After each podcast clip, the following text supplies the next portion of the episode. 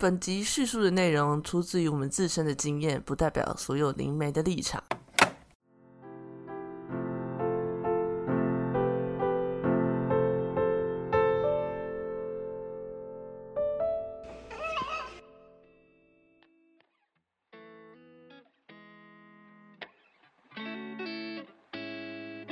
欢迎来到没钱没朋友第二十集，我是刚刚录音停掉的阿喜。我是刚刚他说重录，然后我就很震惊的 A K。我是唉，最近很忙，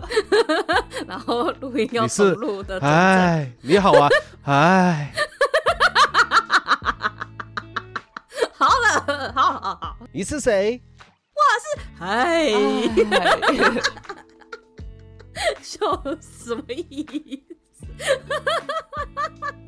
好啦，好啦，好啦。首先呢，我们要先来回答美粉们的问题留言。那像希望呢，可以收到更多、更多、越来越多的留言。那无论是告白，或者是要我们要改进什么，或者想要知道什么，或者想听我们讲的问题呀、以及故事，通通都可以投稿给我们哦，就麻烦大家了。我们后面呢会用就是一位一位，然后我们来就是比较简短的，我们会直接安插在我们的主题前面。像今天呢，我们是一位 Tina 的美粉，她说她是在 p o c k e t 看到我们的，那想了解一下星际种子是什么？是不管东方或西方都有可能是星际种子吗？有什么特别的地方？像是不同的冥想方式啊，或者是使命等等。然后最后她想跟我们说，你们讲话好有趣哦，每个人的个性都很鲜明，希望每个礼拜都能听到新的集数。惊叹号，呃，没有办法，我也惊叹号。我也惊叹号。每个礼拜是真的有点困难，因为最近大家真的真的真的都很忙，不晓得就是可能前几集大家应该都知道，我们可能都会比较晚一点上架，因为真的最近大家事情比较多，或者是我们没有办法可以把我们录音的时间可以敲拢这样。对啊，对，主要是因为我们工作的时间都错开，像整整假日可以，然后阿西前假日不行，阿西假日可以，整整又不行，所以我们是很难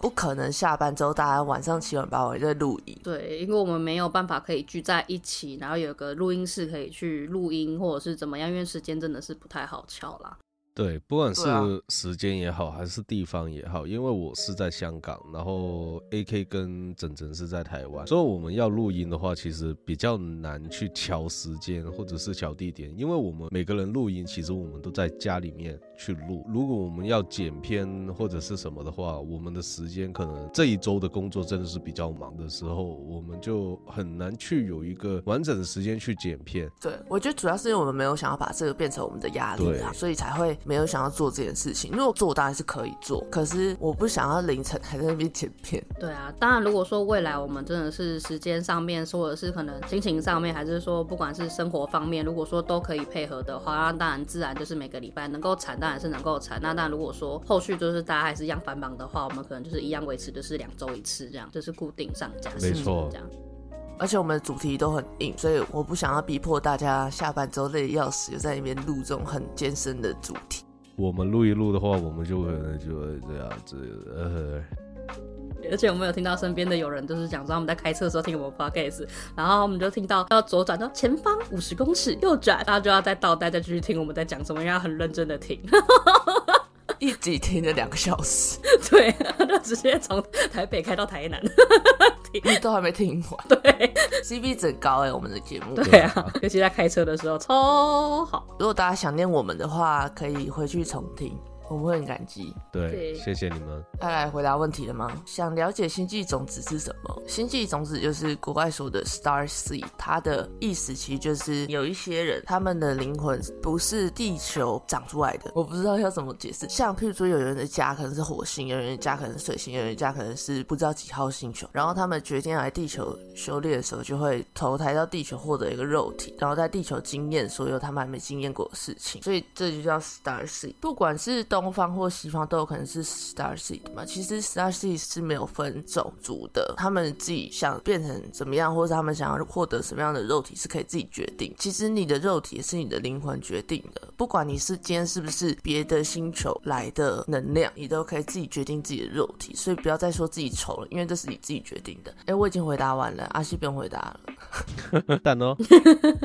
主要是星际种子其实有点类似，在我这边的话，我们是称为流浪者啦，可能有不同说法，但是实际上是一样的。就是说，我们的灵魂来到地球会有不同的使命。那可能有些人的使命，他是为了要传播一些比较新的知识，像你可能看到呃有一些网络世界比较有名的那些，会说哦我是从火星来的或怎么样，但是他们会讲出一些不是一般人知道的知识。还有可能就是 Star Seed 使命，有可能也是很自私的，你自己灵魂本身需要的成长，其实有可能是很小的事情，有可能是这个人他还没有获得一个 LV 的包包，那他可能就投胎，然后说我要赚到 LV 的包包。我是举例啦，就不可能是这么物质，但是有可能是这样，所以不一定是说哦，我今天是 Star C，就是我今天是别的，我还没有来过地球，然后我排队排了几百年，然后来地球，结果我都是为了很庞大的使命，不一定，就是每一个人有每一个人使命，但是你就算不是 Star C 是你有自己的使命，这个使命就是为了你自己的灵魂成长，而不是为了整个组。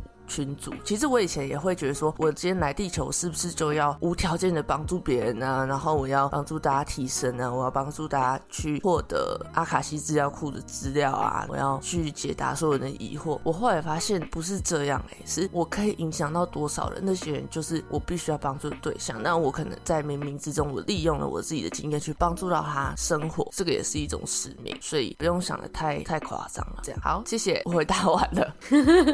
反正就是补充一下刚刚 A K 说的，其实如果你想知道自己到底是所谓的 Star Seed，其实有几点你可以去观察一下你自己是不是这样子。你会觉得自己跟平常人是格格不同的，比如说你会比较孤独一点，就是有一种孤独感，你很少会去参与一些群体活动啊，或者是一些社会组织、政治、经济学、医疗的这一些东西，你会比较少去触碰这一些东西。为什么？因为对你意义不大，因为你会知道，我只不过是在这里算是一个逗留的概念，迟早我都会走了，这一些事情是没有必要。还有一点就是，你会觉得自己对于自身的了解越来越多，这种就叫做觉醒，一种慢慢的觉醒，它可以是很温和的，慢慢来，可以是逐渐的，一层一层上去的，或者是很突然，或者是很戏剧化也可以。当这个所谓的星际种子觉醒之后，它会慢们回忆到他们的使命或者是目的，在自己所谓的高我他的内在的知识去指导之下，会有一个很强烈的连接。又比如说，你会有一种独特性，会觉得自己是独一无二的，没有人会像自己一样，从很小的时候就是如此。当然，这个独特性跟自大是分开的。还有一点就是，你会不会有比较多超自然经验？比如说，你可以看得到灵魂，你可以看到一些我们所说的好兄弟，你可以看到一些，比如像是 evolution，就是幻觉，或者是你可以知道别人的想法是怎么样。还有就是，你会不会有很强的共感能力？对于别人的感受，你也会感受到他的一些感觉。比如说，他很生气，你也会莫名其妙的跟着生气；他很伤心，同时你的心情也会比较大比较 sad。对于知识的方面，你不会对学校的教育会感到很大的兴趣，因为你会觉得我要学的东西是来自于自己的兴趣而去学习，而不是来自学校那种统一性的教育。最后一点，你会感觉到很多的一些限制在自己的身体，因为你对于自己的身体已经算是很了解。比如说，你要动一根食指也好，不能做到一些比较大动作，你会觉得很受限制，或者是你不管是你的身体也好，或者是情感也好，这一些东西都会让你感到很沮丧。这一些东西其实也算是一些我们所说的 star seed 的一些特征，所以我们就先判断这一些东西是不是你自己。如果有的话，你不一定是所谓的 star seed，也有可能你是反社会人格。我没有想到这个，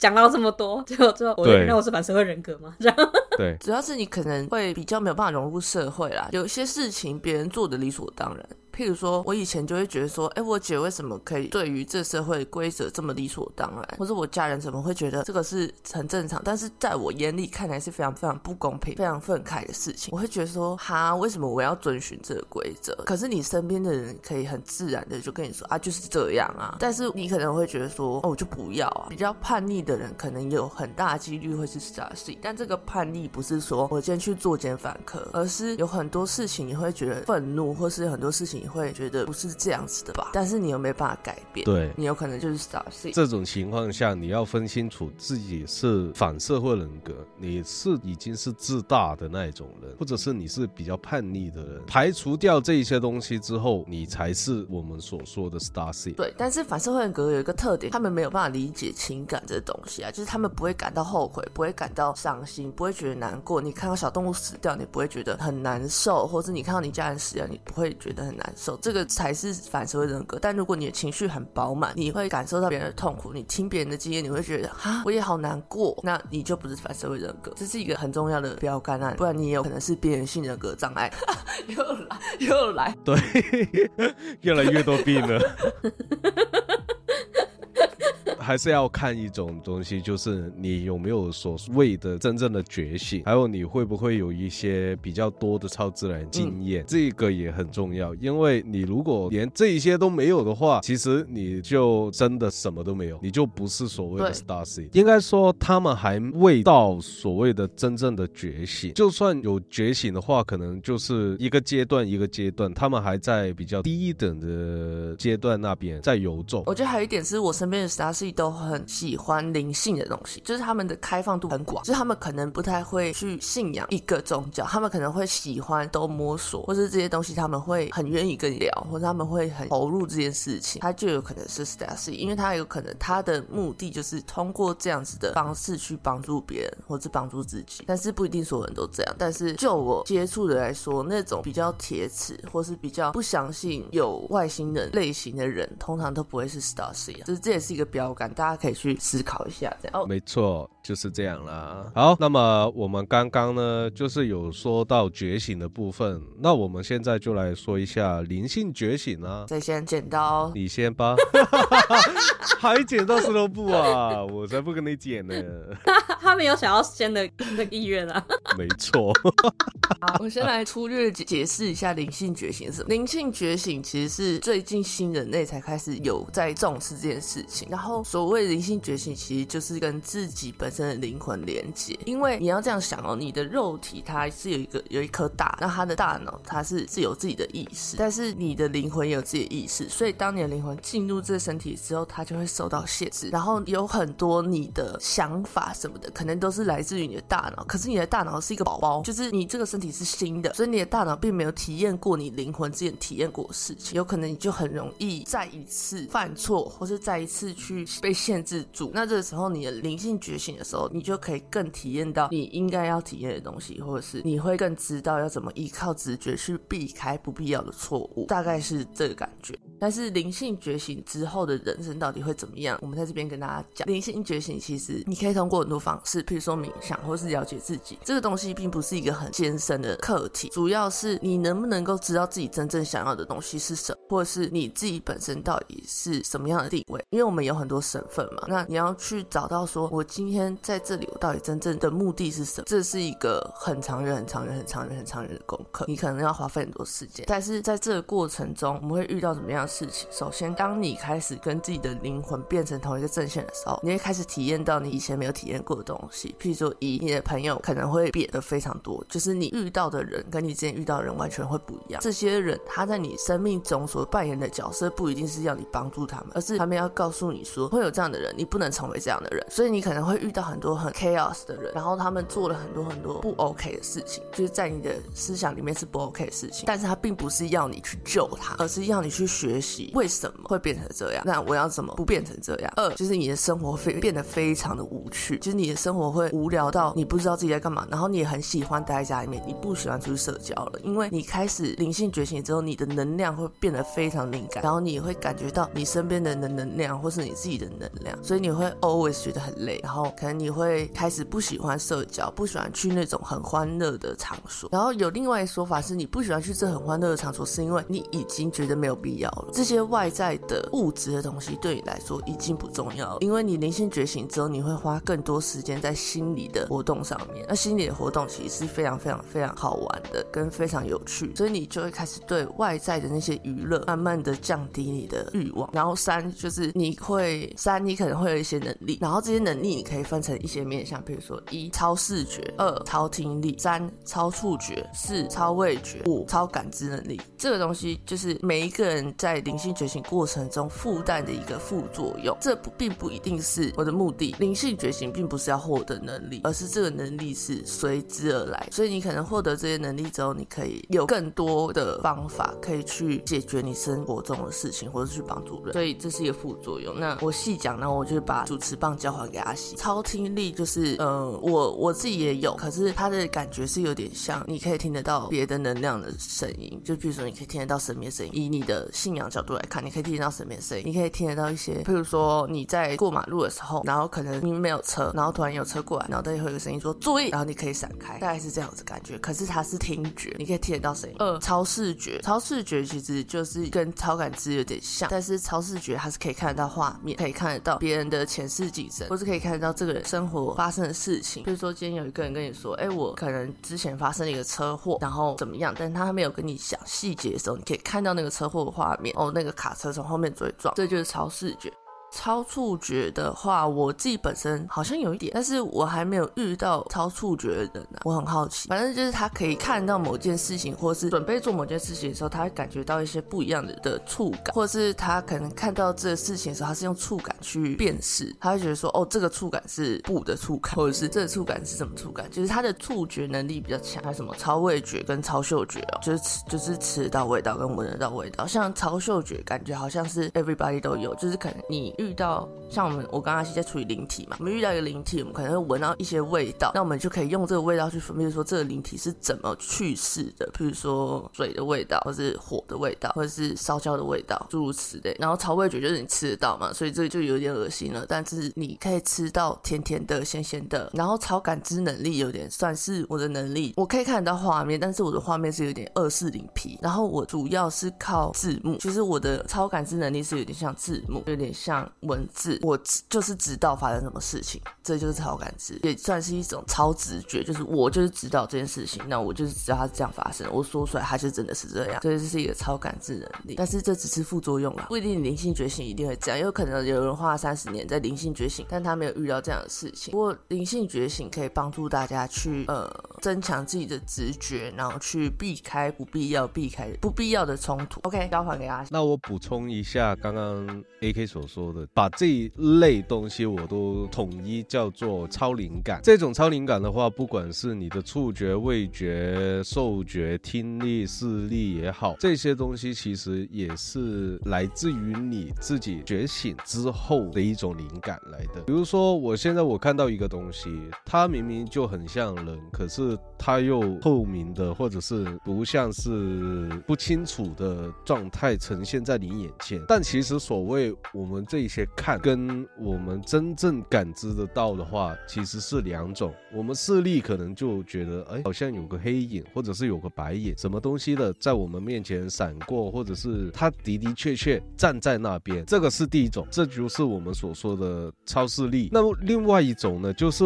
我在我的脑海之中，我可以感知得到这一切的东西。比如说，我很清楚他是一个男生、女生，他的样貌、外表、他的身材，它的高度，这种是从我们的灵感来的。我们在我们自己的脑海之中去把这些事去化为一个比较清晰的模样，这种我们才叫做灵感能力真正有的。另外一点就是，比如说我们觉醒之后，我们有一样东西是大幅的提升，是最大幅的，不管是你的听力或者是什么的，其实那一些只不过是一个附带作用。可是真正会增加你的一个感知能力，其实是是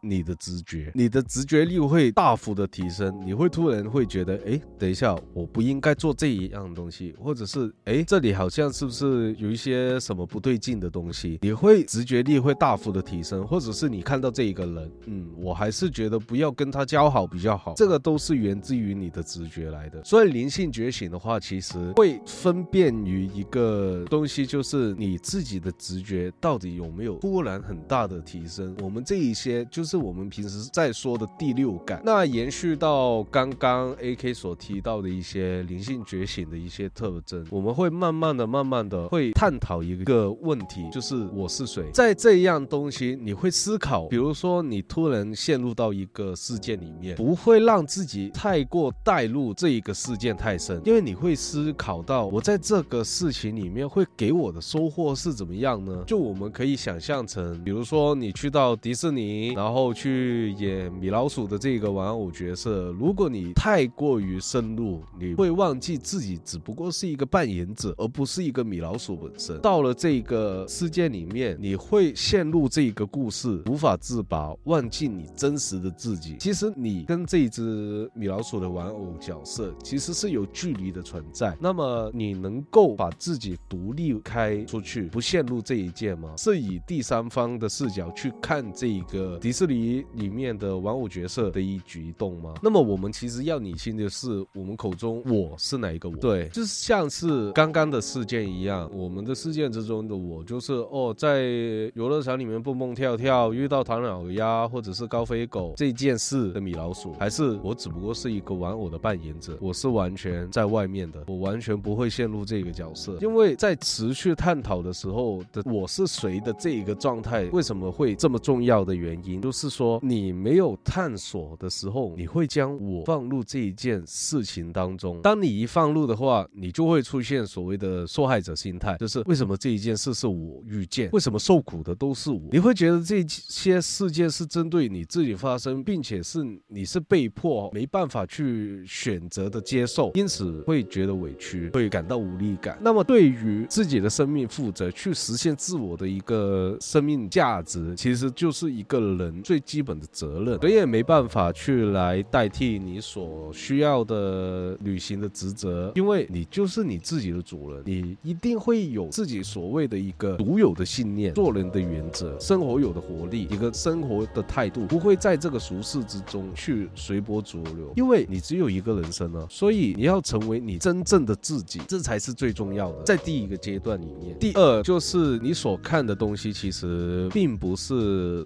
所谓的真实性，就好像是以前有一个科学家有提出过，就是我们眼前所看的颜色其实不是真正的颜色一样，我们会赋予这一个东西叫白色，只不过是因为我们的视觉加上别人在说这一个东西叫做白色，它才是白色，它可以是红色，它可以是蓝色，就像是我们探测宇宙只不过是占了四个 percent，剩下的九十六 percent 你不知道，你也不知道要去怎么去探知。我们能够够去理解的东西，就是在我们最近的月球，就算不说是月球也好，你大海也是，我们只是不过是在表面上面去探索。但是你真的是很了解里面有些什么吗？因为现在每一天也好，其实在生物学家、海洋学家那边，其实他每天都可以发现到新的物种出现。所以了解我们眼前并非真实，这个全部是可以帮助到我们自己去超脱这个扩大的心态，或者是灵魂与外在的种种遭遇这些，去保持一个适当的距离。精神可以不受外在的牵扯，又可以不受外面的一些情绪、一些大起大落的情绪所支配。所以，我们其实对于这一个东西是很重要的，特别是在灵性觉醒的同时。那么第三样就是我们，当你灵性觉醒之后，你会全心投入每一刻的当下，就是我们所说的活在当下。因为我简解释一下什么叫做活在当下，或者是全心投入每一刻的当下这一件事情，其实是在说没有事情发生的过去，或者是事情只发生在当下，没有事情发生在未来，事情只发生在现在这一刻。大家懂这个意思是什么吗？懂。就是所说，我们的意识不被过去的记忆去有所牵绊，不受未来或者是未知去焦虑，全部的注意力只放在此时此刻你所感知到的一切。我们把刚刚迪士尼的米老鼠。这个概念去做一个例子好了。我遇到高飞跟唐老鸭，我只不过是我现在我遇到这一件事，我要想着怎么去应对这一件事。如果你是在五分钟之前的，那你干嘛要去想起来，或者是你干嘛要触碰，或者是你到了未来的时候，比如说是五分钟之后才要碰到他们的话，那你为什么要去想要怎么去应对你五分钟之后的未来？不如把现在的时间好好活着。想着现在要到底是要怎么做，不是更好吗？这个也是我们所谓的灵性觉醒的一个呃，我可以说是方法，或者是一个当你真的会灵性觉醒之后，你会所做的一件事。就像是这位美粉听娜所说的，有什么特别的地方，像是不同的冥想方法或者是使命的东西，其实我们没有什么所谓的使命，使命是自己赋予给自己，上面赋予给我们的那个也算是使命。只不过你现在活着才是最重要的。你现在的每一分每一刻，你现在在听我们的 podcast，你知道对于未来要怎么做，其实不重要。你现在比如说是在开车，比如说你是在吃麦当劳在听，或者是你在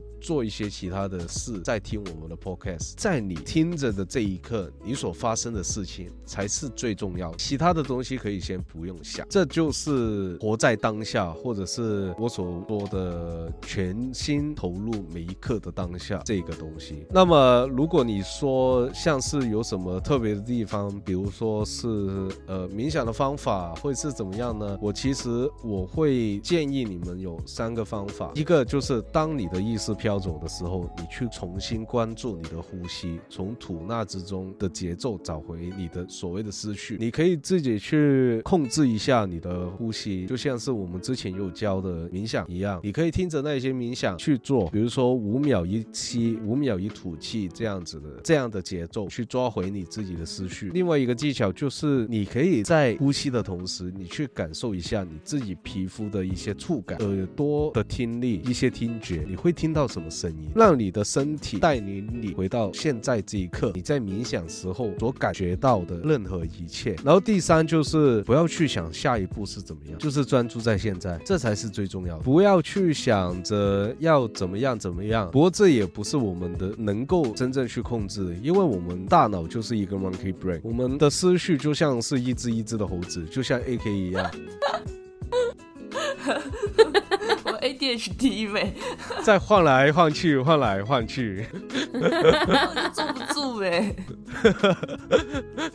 然后就会一直晃来晃去这样子，所以我们的思绪其实很难去触碰。所以我们要真的是做到的话，我们是要做到真的不去想下一步要怎么去做，这才是我们所谓的灵性觉醒的一个小方法，就是冥想方面或者是关于使命方面的东西。然后其实灵性觉醒还有一点就是要真的做到的话，最后一点是我们自己开心，并把这份开心去散播给别人。我可以补充 PS PS 吗？可以可以，我觉得主要灵性觉醒一个很重要、很重要、很重要的点就是你要。知道说你现在人生里面发生的所有事情都不是针对你，而是要为了让你更好。就就像有时候你可能在过程中你会发生你的生活突然一百八十度大翻转，然后你所有熟悉的东西突然间都没了。但是这并不是针对你要把你的快乐拿走，而是有更好的东西要给予你。但是他给予你的前提是你要先把杯子清空。你当你把杯子里面的水倒掉的时候，才可以有新的水加进来。那这才是你要去思考的角度。每一个人都是有每一个人的人生轨迹，在很多事情里面，你会发现你的反应会是你的创伤。所以在灵性觉醒过程中，会很多人开始修复创伤原因就是这样。你不再修复这创伤，这些事情会一直一直一直一直发生。等到他逼迫你要去正视这个问题的时候，他才会消失。所以这是一个很很难啦，真的很难。我我们现在还在学习，但是你要去保持正向思考，说今天发生的。事情是我可以学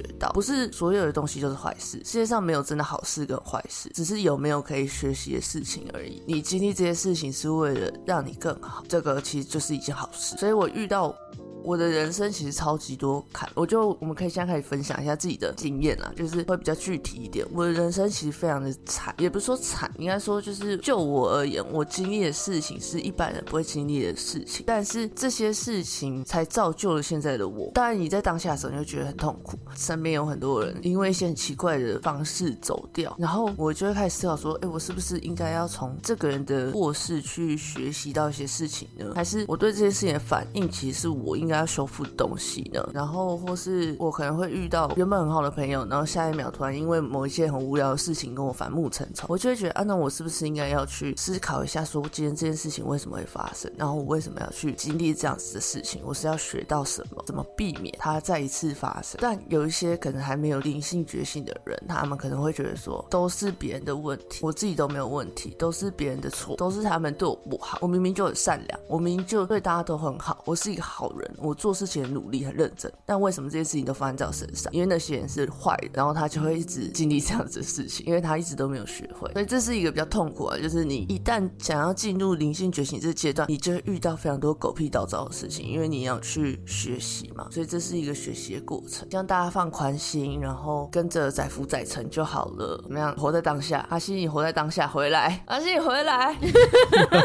他已经飞，他飞走了，他飞走了。对于我自己的话，我人生中所谓的坎，其实不算太大，但是就是一道一道的慢慢的走过来。我小时候也是这样子，不管是我的老师，或者是我的一些以前的一些朋友一样。其实我从小开始就跟别人算是不太一样。我从小开始我就已经可以看得到那些好兄弟。我在小的时候，我有被霸凌过，被那些老师也好，或者是一些同学也好，因为我会突然的在课堂上面，我就会突然站起来跟旁边的在聊天或者是什么的。当老师问我为什么我。我会站起来，我会跟他说：“那你旁边那一位小孩为什么也可以站起来？”老师就会觉得我是一个怪胎。到后面的时候，我会慢慢的、慢慢的把这些东西去收敛，我不会特别去跟其他人去说，因为我知道我说这样的东西别人会反感，我知道别人就会因此而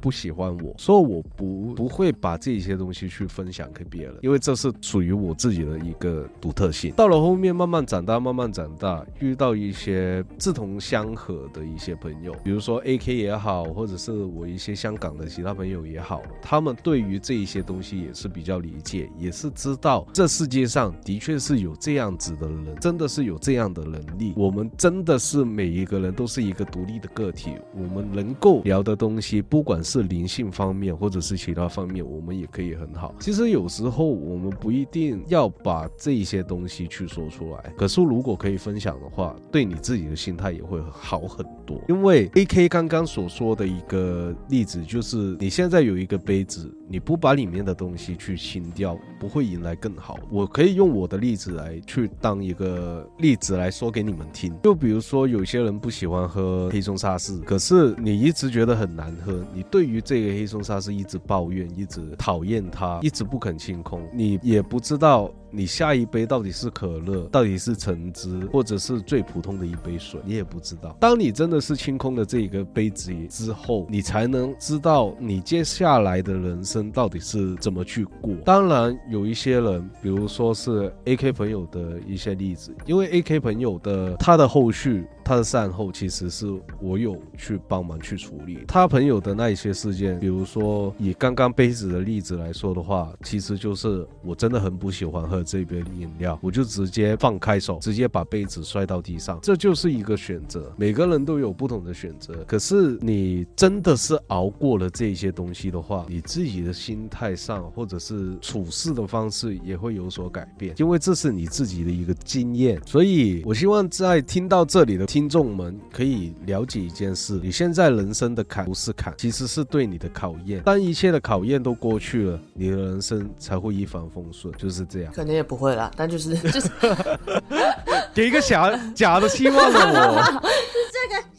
等一下，你要理解每一阶段、每一阶阶段的挣扎啦。那你可能你不一定说你这个阶段过了，你下一阶段你就突然不会有这些挣扎。就是你你在过人生，你本来就会遇到不一样的事情。那但是在遇到这些事情的当下，你要怎么去反应，这个是非常重要的。就是你要学着去乐观跟正向去面对这个改变。没错，反正呢，就是一道坎之后，其实还有一道，一道接着一道，直到你真的是我们所谓的一到了真正的临终的时候，你才会知道，原来你自己经历了这么多东西，这些就是你最美好的一些经验。不管是你要去怎么面对这一件事，所以我们面对这一些坎也好，或者是对于一些难题也好，其实你最重要的一件事是，我们要正向的面对这些问题。到了后面的时候，我们可以做到不后悔我曾做过的任何一件事，这才是对你自己人生的一个大圆满，就是这样啦。没错，我的例子比较极端啊，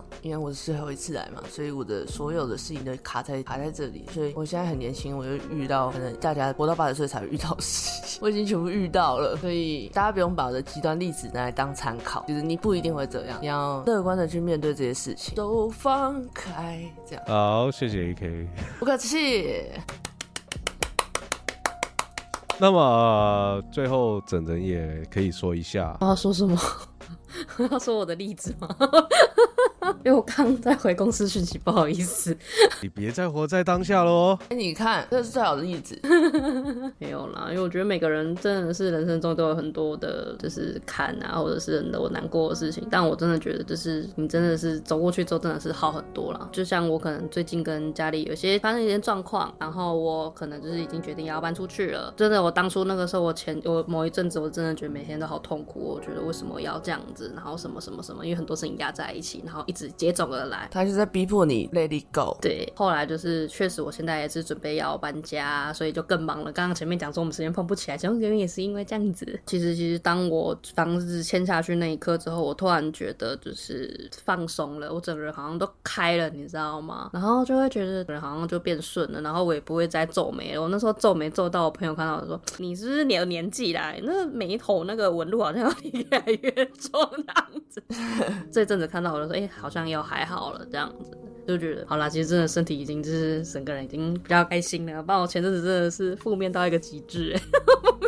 因为我是一个非常拖的人，就是有一些事情发生了，我我其实当下就可以解决，可是我会拖到最后，可会觉得我在撑一下，再撑一下，因为我很讨厌改变，所以我会说哦好，我宁愿让自己活在这不舒服的环境里面。可是到最后，它真的会出现一些事情让你受不了，它真的会 push 你去做这个决定。你可以拖，但是这些事情就是势必得发生，可是你早该搬出去了。嗯。最终还是会发生，就像我要搬出去这件事情也是这样。我没错，因为生活上无论是任何的大大小小的事情，其实就是无限的 push up，你要去做，你要走上正确的一个决定，其实是这样子的。哦，然后还有大家要学会听别人的声音哦，就是你在经历这些事情的时候，你其实去问看别人说你现在看到的状况是怎么样，或者是你觉得以一个外人的角度来看，我应该要怎么做？就是说真的，你在经历的时候。你才觉得哇塞，怎么会这样，天翻地覆？但是在别人眼里就说哦，像整整的事情，我我跟阿西还有我其他朋友们都看到他的事情，我们想说嗯，就搬出去啊。但是在他的世界里面，他可能会觉得没钱，我要怎么生出这笔钱？我跟这些家人，我有很深的感情，我不想要跟他们撕破脸，他有很多顾虑。但是在别人的角度里面看，其实做一件简单的事情，其他都解决了。对，还是那句古话啦，当局者迷，旁观者清。有时候就是要接。纳一下别人的意见或者是一些看法，其实你的坎不是很大，就小小一道，跨过去就好。对，就可能十年后你回头看，想说我那时候在挣扎什么？对啊，